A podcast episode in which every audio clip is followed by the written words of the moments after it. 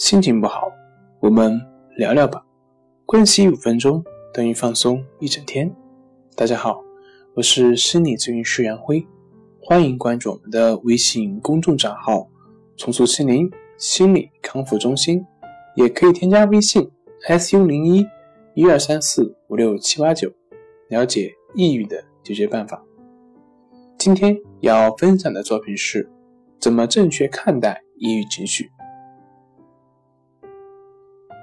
越希望自己能够快乐起来，就会对情绪越加关注，但结果是快乐很难寻找。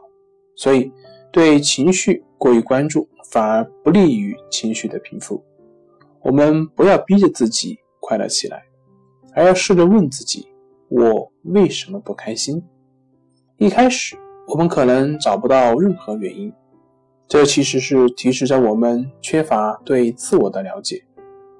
当我们开始了解自己，倾听情绪在告诉我们什么的时候，不快乐就不是那么难以理解了，反而它是一种情理之中的事情。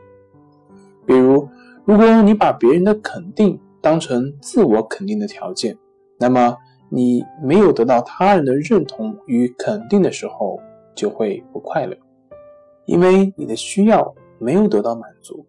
从中我们会得知，情绪仅仅是需要是否得到满足的晴雨表。